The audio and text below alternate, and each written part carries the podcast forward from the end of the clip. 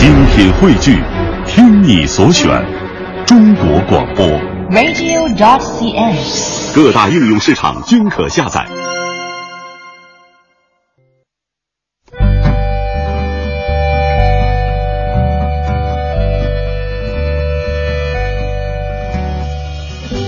讲述看不见的心灵故事，记录几代人的情感春秋。周一至周五二十一点，我们和您一起重温那些年。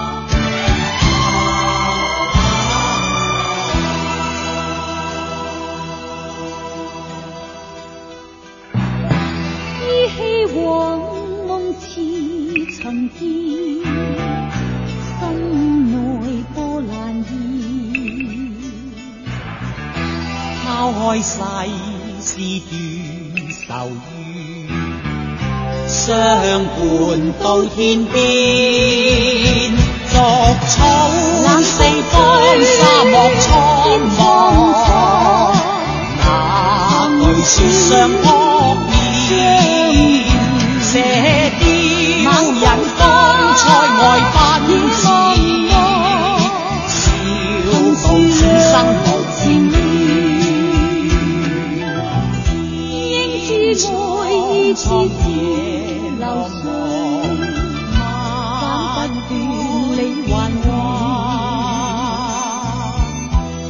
經百劫也在心間，因義兩難斷。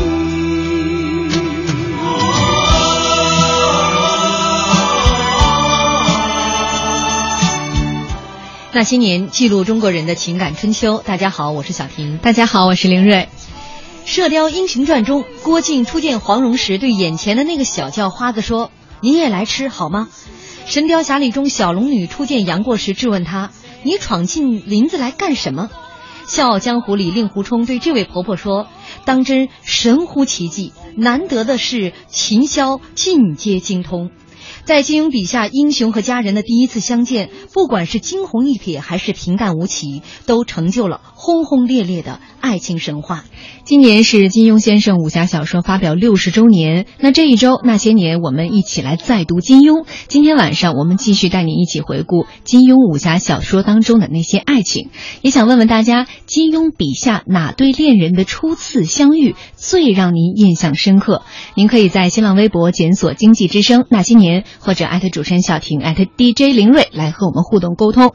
当然，我们还有一种新的互动方式，可以呃添加我我们的微信公众号。添加的方式有两种，一种是在我们微博的置顶信息当中，您可以扫一下二维码；第二种方式是可以直接搜我们的微信公众账号是 CNR 那些年的全拼，就可以找到我们。嗯，有朋友在说了。你们太难找了啊，翻了三页呢啊，能不能往前整整啊？啊，同名的比较多，慢慢的我们加了微就好了啊。嗯，好，我们接下来隆重请出今天节目的嘉宾，著名的编剧、影评人鹦鹉史航，欢迎史航老师。谢谢。嗯，我们的听众朋友都特喜欢你来。点评金庸先生的这个笔下的一些爱情啊，也是说昨天讲的特非常有趣。对，其实我俩也特喜欢史航老师，因为可以少剪点片段，想要哪段学不像。一个人分饰多角，对，一会儿是这个施虐狂，一会儿是受虐狂，啊，今天的这个呃讲述的这几段爱情呢，我们也希望这个听众朋友可以来跟我们一起来互动。另外一个这个可以，我觉得发挥一下想象啊，嗯，如果剧中人物假设啊，比如说郭靖没有遇到黄蓉。他是否还能成就他一代大侠的这个英名、嗯、啊？咱们都可以设想一下，以此类推。对爱情生活当中，如果没有遇到他，会是怎样？其实包括自己的生活当中，如果没有遇到那个他，你的生命会是怎么样的？这有点这个改写金庸小说的意思啊！大家可以发散思维。如果没有遇见你，我将会在哪里？呃，今天开场这首歌。呃，是铁血丹心啊，这个歌大家都太熟悉了，《射雕英雄传》应该是一九八三版的啊，这个香港拍的这个《射雕英雄传》当中第一部主题曲。这是罗文珍妮的歌。嗯，这个刚才史航老师已经跟着这个默唱半天了。好，我们用这首歌呢，也就是带入我们今天的第一部啊，这个金庸先生的这个小说，不能说他第一部啊，是我们今天要说的这个第一部《射雕英雄传》当中的几段爱情。那首当其冲，肯定要说的是郭靖和黄蓉的爱情。其实我在想呢，郭靖和黄蓉，你说两个人出身。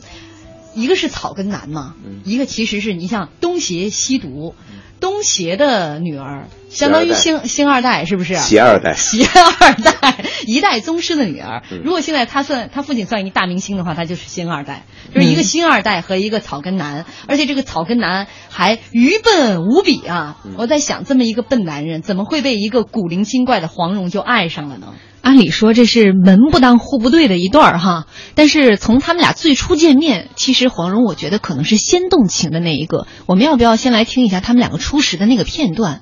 那个片段史航老师肯定印象特别深刻那看哪个版本吧。啊，你还还还得分版本是吧？当然了。行，我那我们先一起来听一下郭靖与黄蓉初次见面的情景。靖哥哥，你过来呀！啊，你真像我一个朋友。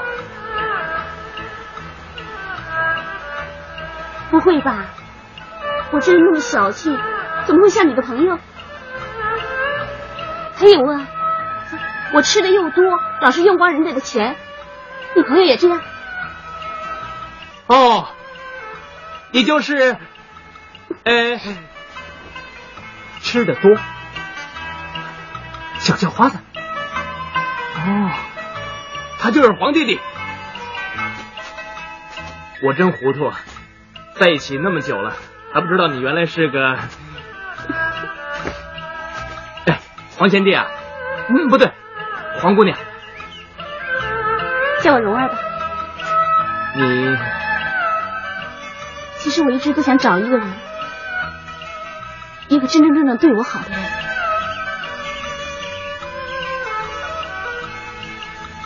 我终于找到了。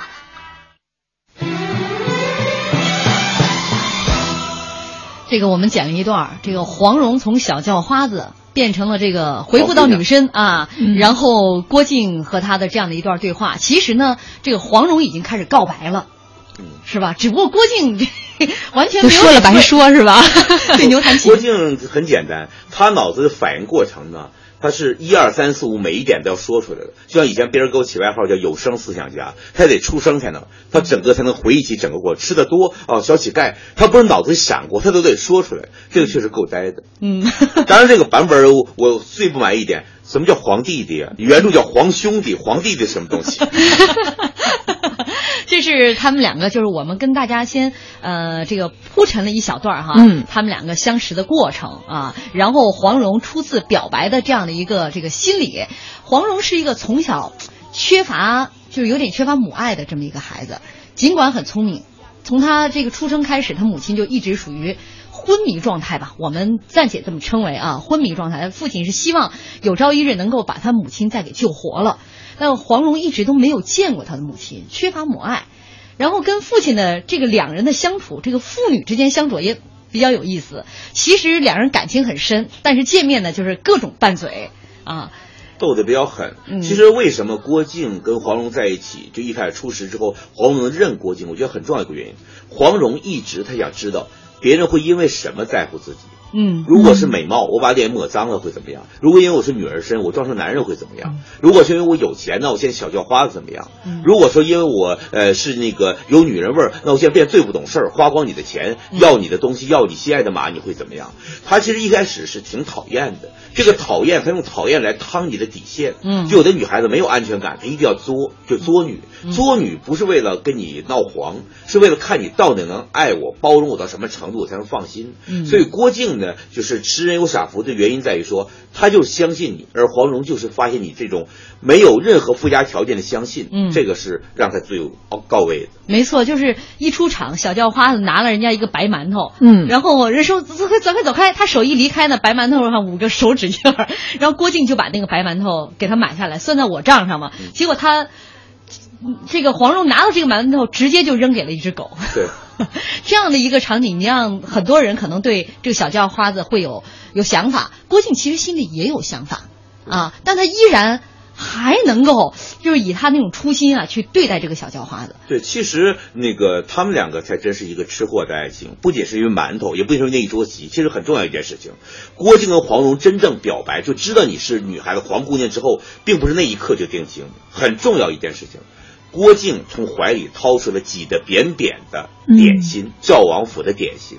给黄蓉，哎呀，这挤成这样，他不好意思拿着。黄蓉说没关系，我喜欢吃，一边掉眼泪一边吃那些压扁的点心，这些肯定比不上桃花岛的点心。但对来说，这是一个关爱的有形的一个证明。嗯，其实我觉得这也是黄蓉特别聪明的地方，就是她她领情她对懂得领情就是别人对你发出的这种爱的信号，我是悉数照单全收的，而不是会其他像女孩一样可能会比较挑剔，你这个点心压扁了。所以其实她是会给郭靖回应，虽然她平时生活当中会有小刁蛮，但是像在这种时候，所以我是觉得她是一个特别能够让步的女孩子。这看碰上什么人。刚才咱们说的点心，其实那个这个金庸小说中有两大爱情高手，呃，都是打包的点心。然后这个这这这桥段，咱们广告之后来跟大家抖这个包袱。广告之后见。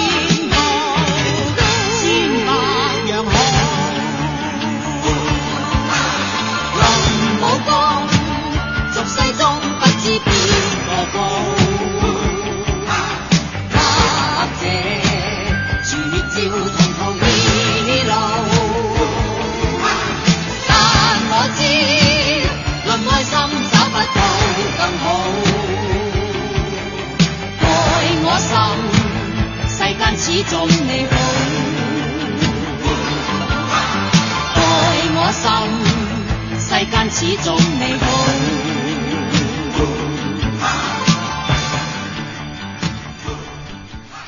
微信平台上，刘雅丽说：“每次我听到世间始终你好，我都热血沸腾啊！所以我们把这歌给放完整了啊。好在它也不是很长嘛。对，两分多钟。这里是中央人民广播电台经济之声正在为您直播的《那些年》。本周《那些年》我们是重读金庸系列，因为今年是金庸先生武侠小说发表六十周年的这样的一个日子啊。呃，今天我们是继续金庸武侠小说当中的爱情系列。我们首先来看的是《射雕英雄传》当中的这些爱情桥段。刚刚是说到了郭靖和黄蓉，呃，我们嘉宾史航老师说了。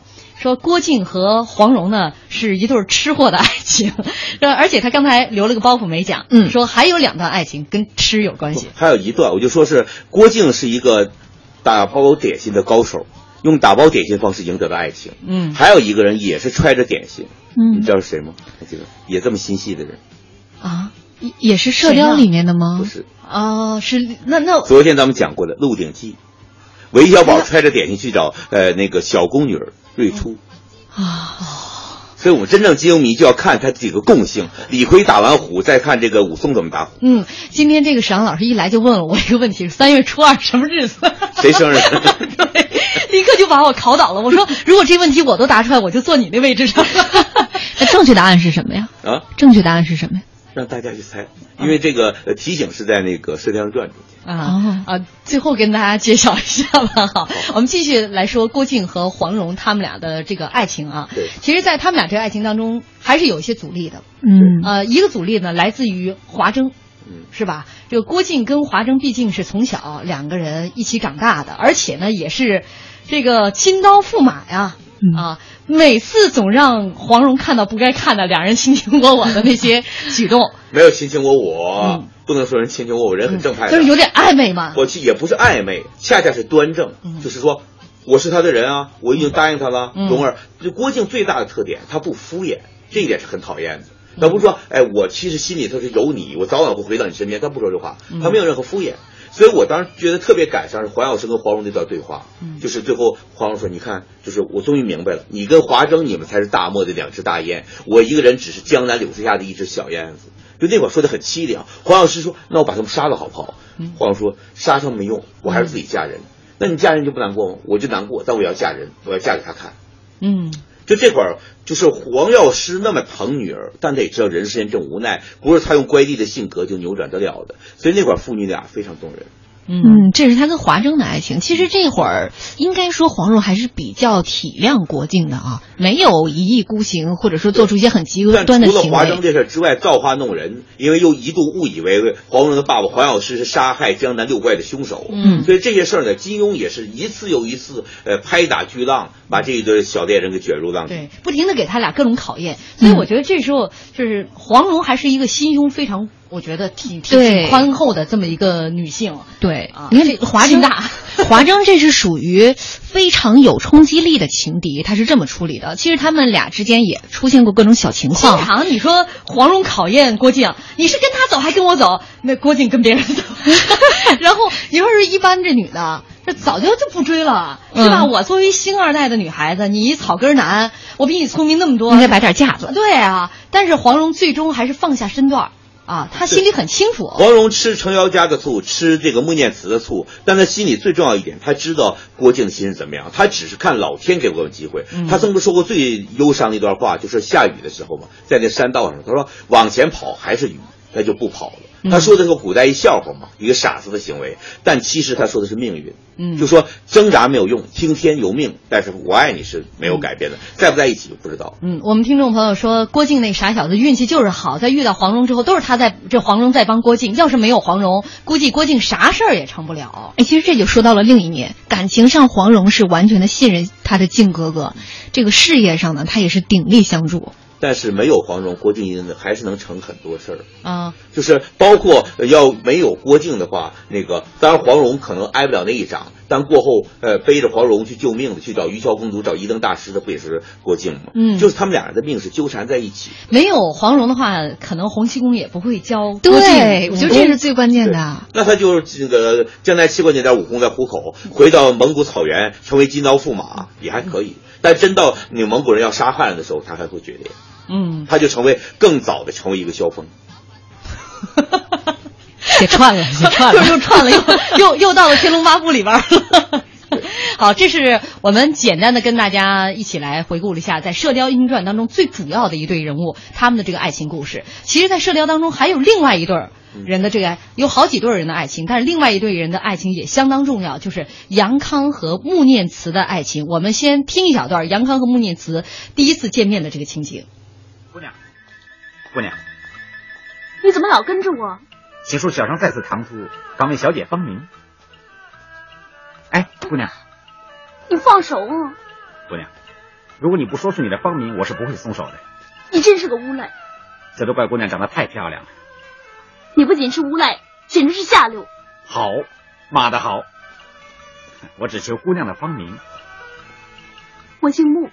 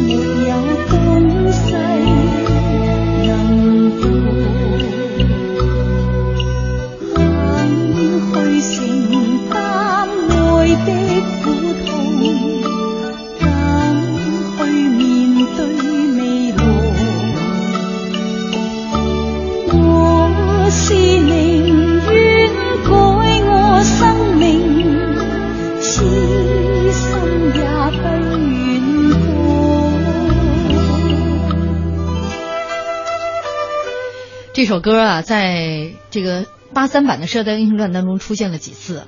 这出现的时候都是杨康和穆念慈这两个人遇到了生生死死的这种场景。嗯，但是刚才放这段杨康和穆念慈初次相见的时候，沈航老师说牛唇不对马嘴，驴唇不对马嘴，完全驴唇。嗯呃，港剧就是这样的，这个经常对白情节是非常错误，但一听这歌你就心就软了，因为歌真好听。嗯因为这段话当然不是金庸小说中写的比武招亲那一段，完全是按照另外一些特别俗气的模式中写的，对穆念慈的人物完全是败坏的。嗯所以我作为大陆版的《射雕传》的编剧之一，我认为我们编的相对好得多，更尊重原著本身。那原著本身他们俩初识的时候是他们是在比武招亲的时候，一堆人围着，哪会直接攥人家的手？那旁边杨铁心难道吃干饭的吗？哦，呃，这个其实港剧他编的这个吧，他是把呃两他们改个人先动量大概有百分之四十。对他们两个先在比武招亲之前先认识了，嗯啊，认识之后呢，这个在比武招亲，他才暗示杨康让他来来参加他的比武招亲。对啊但是我必须要补充一句，这个版本《射雕传》有一处修改的非常天才。嗯就是杨康临死前呢，郭靖去找穆念慈来，来到现场的时候，杨康说：“哎，我根本没有受伤啊，我就是骗你来。果然你心里有我吧？”一手把穆念慈气坏了，转身就跑。他跑的时候，郭靖慌了，说：“你怎么这样？”这时候杨康就说：“我要死了，我希望他恨我而不要爱我，这样对他好一些。”嗯就这一笔是原著没有，写杨康很情圣的一笔。嗯，呃，听众朋友，这这两个人绝对是就是孽缘呐。在您看来啊、这个什么样的女性能够最终改变杨康啊？这穆念慈都已经，我都觉得，你说他已经明知道杨康是什么样的人，穆念慈只是一个爱情的炮灰，他当然改变不了人，他只能殉葬。嗯如果能改变他的人来说，金庸作品中人物相对来说，赵敏可以，黄蓉不屑于改造，嗯赵敏有可能，赵敏的品味比黄蓉要稍微低一点，所以有可能他接受。嗯，他能够把杨康给改变了。对啊，就是你是个小王爷是不是啊？我还是个我还是个小郡主呢，嗯谁怕谁？啊，而且这小王爷是假王爷。对啊，我是个真郡主，真郡主改造假王爷。不过你说穆念慈啊，其实反倒是因为他这一点，让很多的听众或者说这个普通的受众觉得穆念慈和杨康这一对真爱更触动他们。因为像郭靖，可能在大家看来除了傻一点，他挺完美的，是一个正人君子。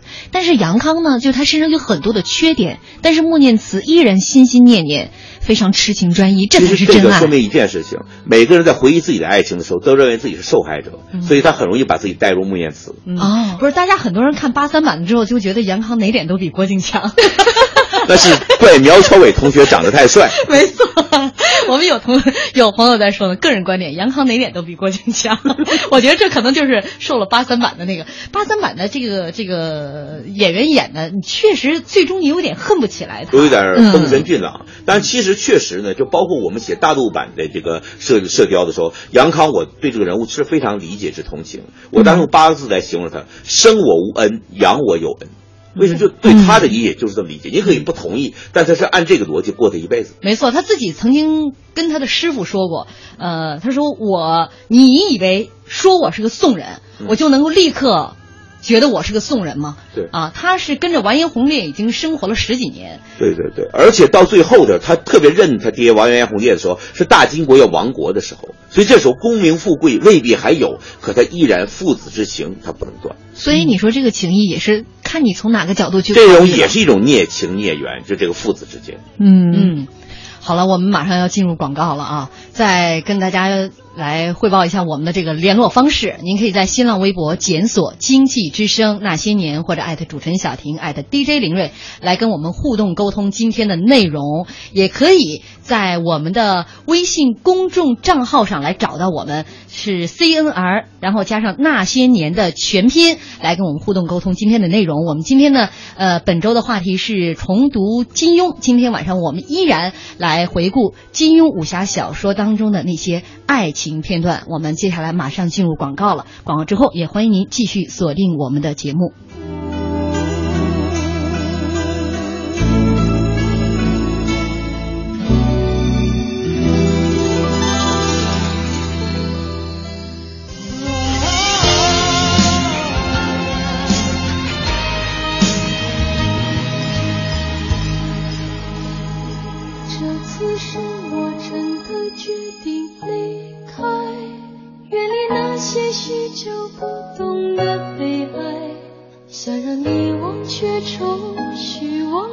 关怀，放开这纷纷扰扰，自由自在。那次是你不经意的离开，成为我这许久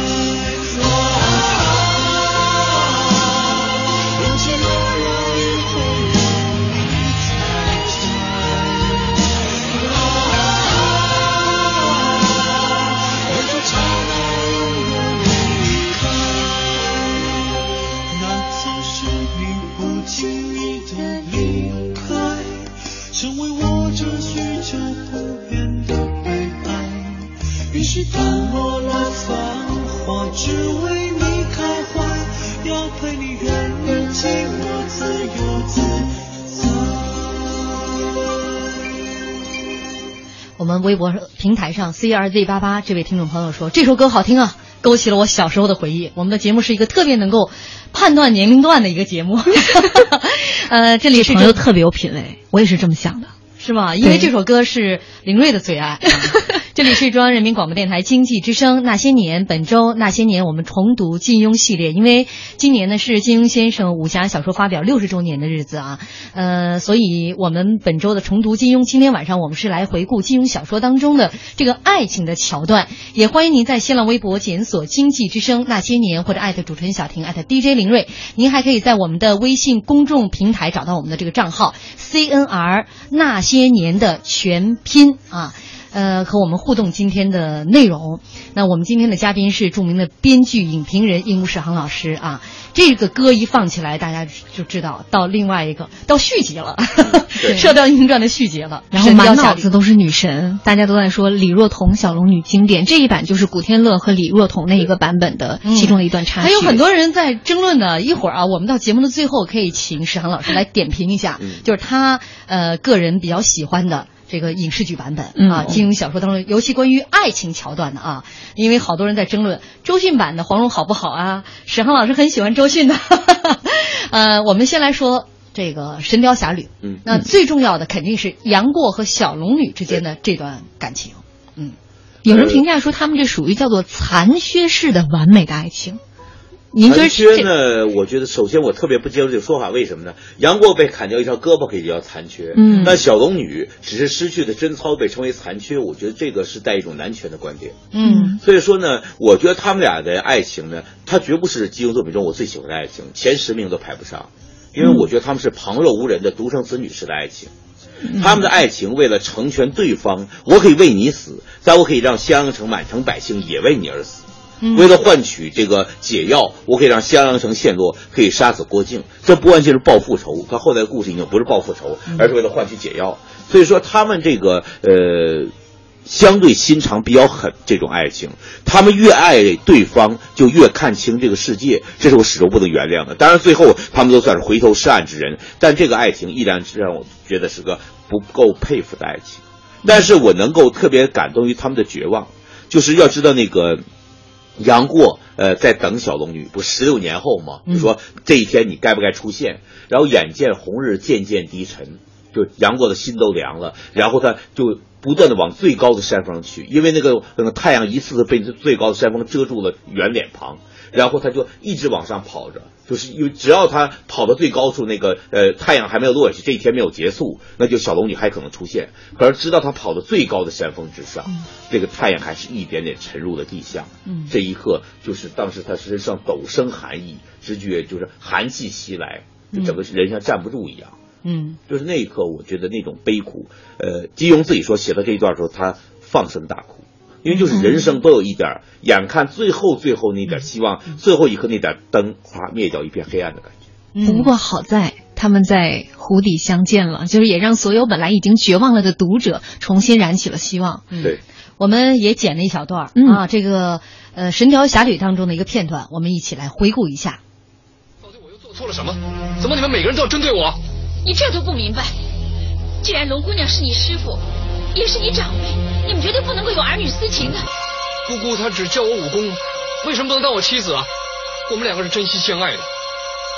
那到底我们做错了什么？总之我不管，我一定要我姑姑当我杨过的妻子。过儿，畜生，真正大逆不道！不不不，我没有错，你要杀就杀吧。但是我对我姑姑的爱。今生今世也不会变的。过儿，是你没记住，爷爷亲手杀了你，我也不想看着你做错事。金哥哥，过儿没错，你要杀就杀吧。公孙先生，我只要解药，绝对不会伤害你。过儿，你看这颗绝情丹是真的还是假的？是真的。那就好了。龙儿，你怎么样？你的脸色好苍白。我没事，你快服下这个绝情丹吧。龙儿，难道你以为你死了之后，我还会苟且偷生吗？啊，过儿。傻蛋！龙儿，龙儿，你你真是个大傻蛋呢！杨大嫂这么辛苦就替你拿到绝情丹，你竟然你杨大哥，你又何苦呢？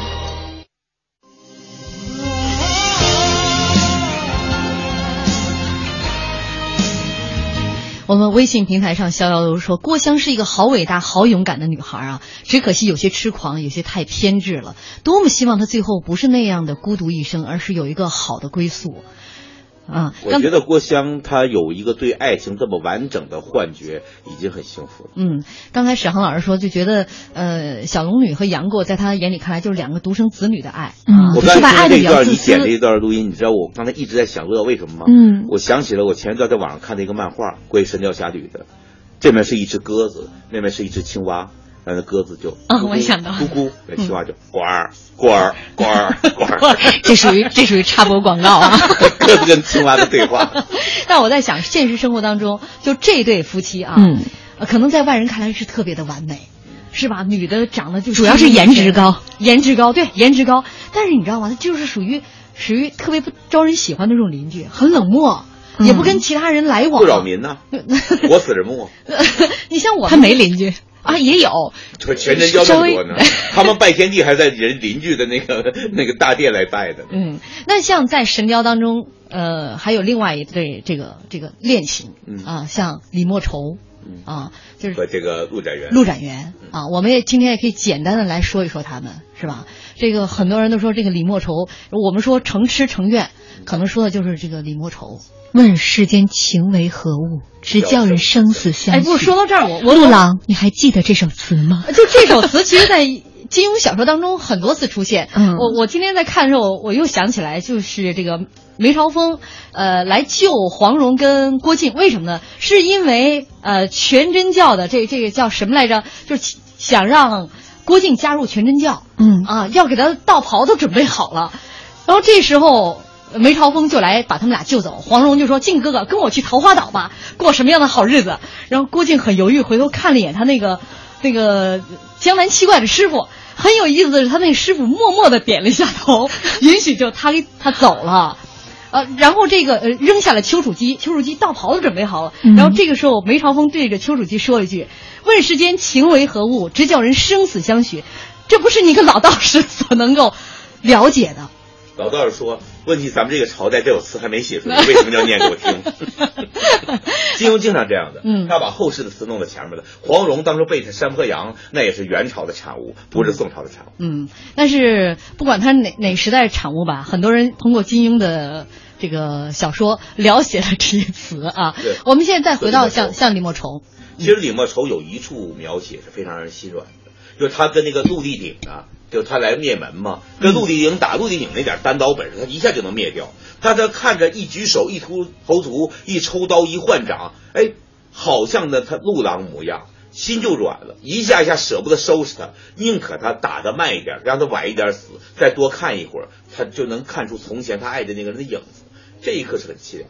嗯，不过整体来讲，他的爱情也还是太自私了一点。他把对一个人的仇恨迁怒到了整个江湖。但是我觉得于正老师的《神雕侠侣》成功的扭转这个形象，因为李莫愁不杀谁全家都盖几个血手印吗？嗯，我看了网上那个截图，那几个血手印特别像是某幼儿园的小朋友摁的小红手印，太萌了。我从来没见过那么萌的几个小手印。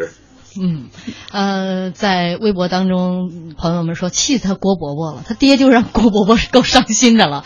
还有吃不到小月饼说，金庸小说当中爱情得到圆满结局的很多，但是最吸引我、最打动我、最让我肝肠寸断、欲罢不能的，还是乔峰和阿朱的爱情。你瞧瞧，这恰恰他这个爱情，他他不太圆满哈，这个结局。当然肝肠寸断，那一掌打过去。嗯，他说我不知道已经成为武林公敌的乔峰，为了医治重伤的阿朱，单枪匹马挑战聚贤庄群雄的时候是什么心情？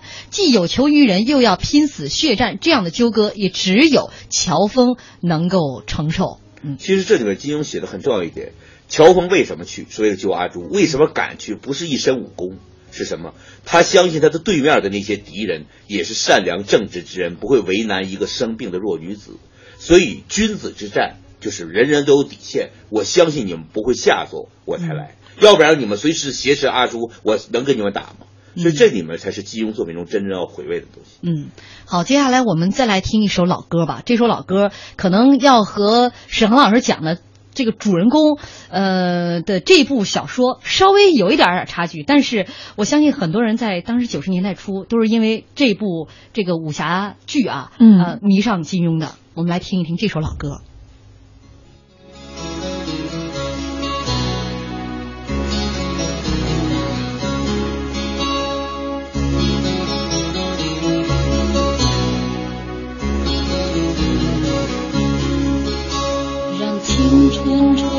了你的长发，让它牵引你的梦。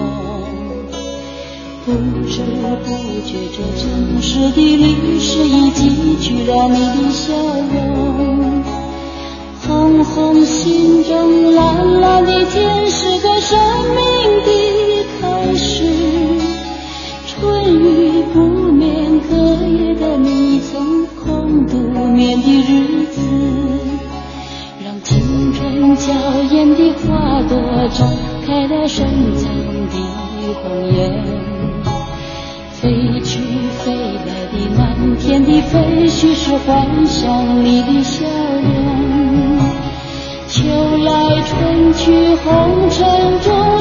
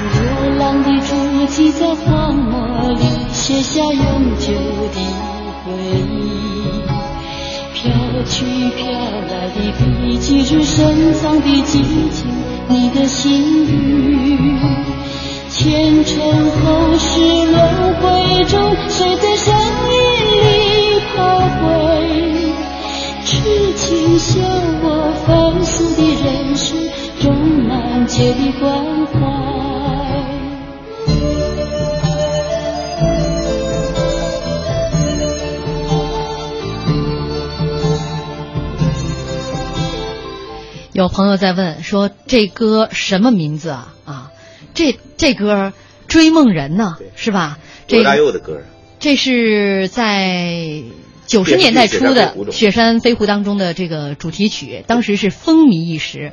我们很多朋友在怀念那个时代的时候，就说：“哎呀，就是当时就记得，就是全是白白的雪景的剧情啊。”还有公孙、王璐瑶没错啊，那部剧也捧红了很多这个大陆的女星啊。但是我们要说的这个金庸笔下的这个爱情桥段呢，却是另外一部《雪山呃飞狐外传》，应该是《雪山飞狐》的前传。对，《雪山飞狐》中胡飞与这个苗若兰的爱情不值得说，因为真是太仓促了，没有展开。但《飞狐外传》中很重要，就是一个著名的人物程灵素。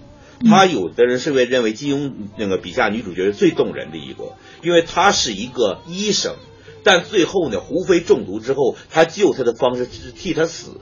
他说：“我师傅说这个毒药无解无救，所以他不会想过医生可以拿命去救一个病人，我来替你吸毒。所以这里面其实程凝素呢，呃，代表着那种孤苦无助、完全自我奉献的这种爱情。所以说，虽然容颜并不娇美，但内心是无比强大高尚。程凝素原先小时候也嫌自己丑，摔碎过镜子，他完全可以成为另外一个李莫愁啊，成为一个恨世世界的人，但他用爱还是救赎了自己，然后成全了别人。嗯，让很多人觉得他最加了一层悲伤的是因为胡飞并不爱他。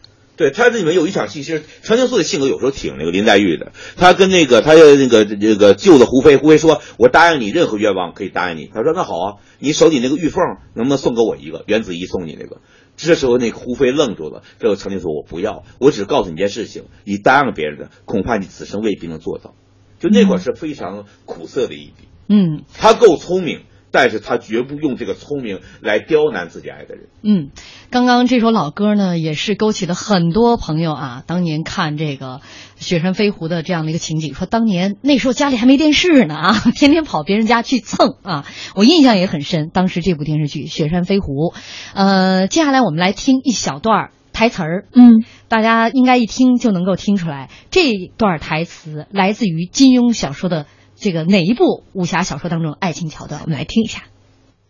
婆婆，令狐冲只是想不明白，像婆婆这样年高德少、与世无争之人，为什么却对自己的相貌如此在意呢？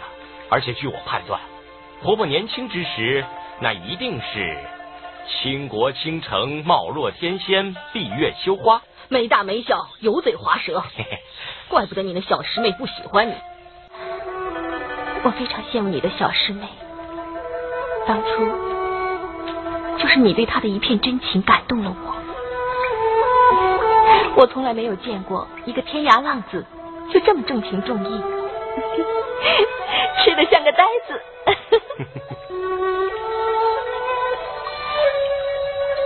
你干嘛用这种眼神看我？我我笨嘴笨舌的，难表心意。不过，我要是能找到一个像婆婆这样的人当老婆，真的，只怕你这句话不是油嘴滑舌才好。冲哥，明天咱们就回黑木崖去劝我爹，求他不要再打了，然后咱们俩就远走高飞，去一个别人永远也找不到的地方，只有你和我。红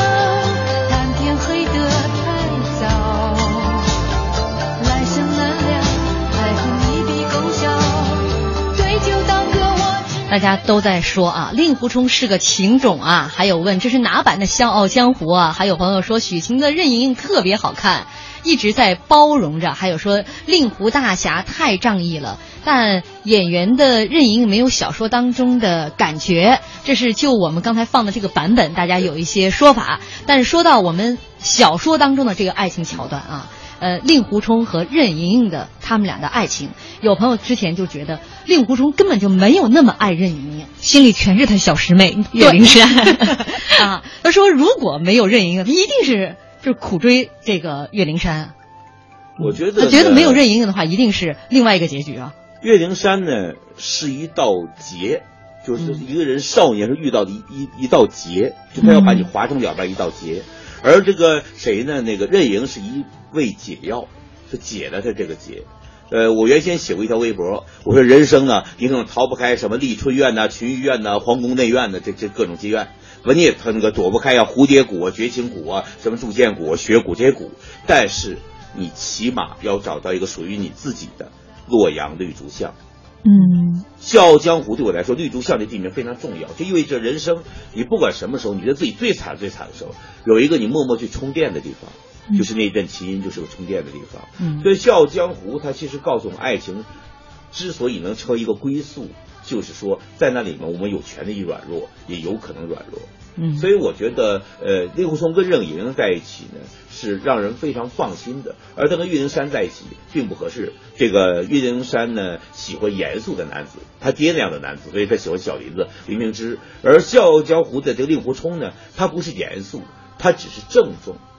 郑重迂腐，别人都觉得他很洒脱的豪侠，但其实他对他呃师傅的态度能看出他是特别迂腐。可以说金庸作品中间最迂腐的两个主人公就是令狐冲和陈家洛，嗯但令人喜欢的是这个令狐冲，嗯但是他的迂腐也让人非常心疼。对爱情他也迂腐，对诗文也迂腐。嗯，令狐冲也是石航老师你个人比较喜欢的一个我最啊喜欢两金庸笔下的这个角色。一个他，一个赵无忌。嗯嗯，喜因为欢令狐冲他的一个特点在于什么呢？他要所有人都对得起，师傅对得起，师兄弟对得起，从前喜欢的人对得起，现在喜欢对得起。我为你大闹少林寺，而且所有那素不相识的江湖群雄，只要你肯把我当朋友，五霸岗都第一次见面，他就说了，我这命不久长，大家有什么事要托我办，说吧，我帮你们办。他根本不知道人是谁，他就这样，他就是无条件的，呃，无底线的信任这个世界。嗯，哎呀，所以他也能够得到像任盈盈这样不是一般女性 的爱啊。对，嗯他们俩在一起的爱其实特别有意思一点，就在于说，一会儿是我主导你，一会儿你主导我，这是个健康的爱情，就是嗯是个动态的平衡。其实他们俩心灵是平等的，但你看着老师，一会儿我管你，一会儿你管我。嗯，在今天呢，跟大家一共分享了几部啊，呃。金庸的武侠小说当中的这个爱情，那这几部其实都被翻拍过很多次，《射雕英雄传》《神雕侠侣》《笑傲江湖》啊，《笑傲江湖》。那现在啊，这个史航老师给我们简单的来点评一下，就是你个人比较喜欢的呃这些版本。《笑傲江湖》当然是电影好，无论《笑傲江湖》还是《东方不败》这两本都最好的。呃，这个这个什么呢？我只能说这个《笑傲江湖》的咱们央视版这个电视剧，就刚才你们用了这段录音的，这里面它的最大的问题，我觉得还是主旨的问题。因为《笑傲江湖》讲的是自由，但是这个主题歌写的是正义不倒，会盟天下英豪，无招胜有招。这种党同伐异的作风，恰恰是五岳剑派左冷禅、岳不群的作风。因为这两句词儿证明了这个主旨错了。这个主题不是正义，而是自由。因为很多人会假正义之名来镇压自由，所以这个歌词是我特别讨厌的。嗯这个“会盟天下英豪”这句，我自己可以再趁这个机会，我把我写的几句跟你们说一下。我在这插播一下我的广告，因为我我觉得这没想到这这个史航老师还是一个词作家。呃，大有词作家。嗯。千秋之后，谁能万岁？多少雄心都化作是非，一生的笑傲也藏不住泪。这片江湖是我的酒杯，要把瓦全换作玉碎，要把别离换作相随。红尘红尘万丈，有我长袖一挥，江山如醉啊，无谁与归。嗯，所以当整个江山都被权力迷醉的时候，我跟谁回去呢？任盈盈是唯一的选择。嗯，这是史航老师为《笑傲江湖》当中自己谱的一个词啊。那这刚才说的《笑笑傲江湖》，嗯其实呢，很多朋友在之前问，像周迅版的黄蓉，嗯还有。对，呃，翁美玲版的黄翁，大家也对对对对对，翁美玲是我特别喜欢的一个女孩子，我也是迷了很多年，现在也是她的粉丝。但是我认为周迅版的黄蓉是无可替代的。对别人来说，周迅可能是个名词，一个人名嘛；对我来说，周迅是个形容词。比如我可以说这阵风很周迅，这朵花很周迅，嗯当然我还可以说这个黄蓉很周迅，因为她该周迅演。嗯，这有很这强的个人色彩啊，这属于爱到极致了吧？这我只是给你探讨一下语言学的一些东西。嗯，呃，这个有朋友说，你看主持人看这个金庸不深呢，你跟跟史航老师那是那必须得有差距啊。你是让我承让承让。没 有没有，这个完全不是一个级别的，你知道吗？这就是东邪西毒的那级别。啊，然后还有很多朋友其实，在跟我们今天的这个内容在互动哈、燕子归来说，《笑傲江湖》当中，令狐冲和任盈盈的爱情也是一波三折。如果小师妹岳灵珊不另嫁不死，令狐冲会永远不死心。嗯，这也是跟之前的那个朋友是一个观点。嗯，对，就是背着抱着一边沉，就是任盈盈抱着令狐冲，令狐冲可能背着这个小师妹，就是他，所以任盈盈你看她表现特别好，就在于说你在乎小师妹，我帮你去保护小师妹，那一笔是很动人。嗯。就伏在道边听着马车里黎明之杀小师妹那段子。嗯，微信上光头强说，爱情故事大多是师哥和师妹之间的发生哈、其实像《射雕》里边，嗯。你看这个梅超风和陈玄风，就是师兄妹的关系那。也有师姐和师弟啊，阿珂和韦小宝。呃，这个浩浩乎凭啥无垠？他的留言一般一出来就快要到结束了。他说有遗憾更有回味，他来过，像清风，像烈火，像朗朗乾坤中所有的美好。伴他弯弓射雕，陪他江湖飘摇，等他灿若英豪。他来过，我曾清风满杯，曾燃烧如火，曾拥有最美花开。这也可以当歌词儿了啊。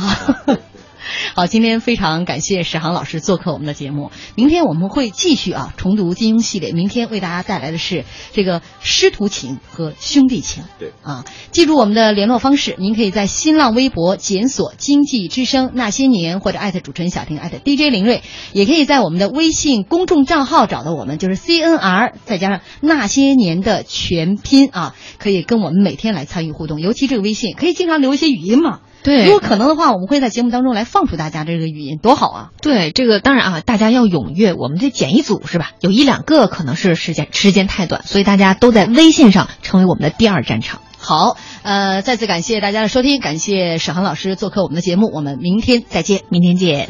事情总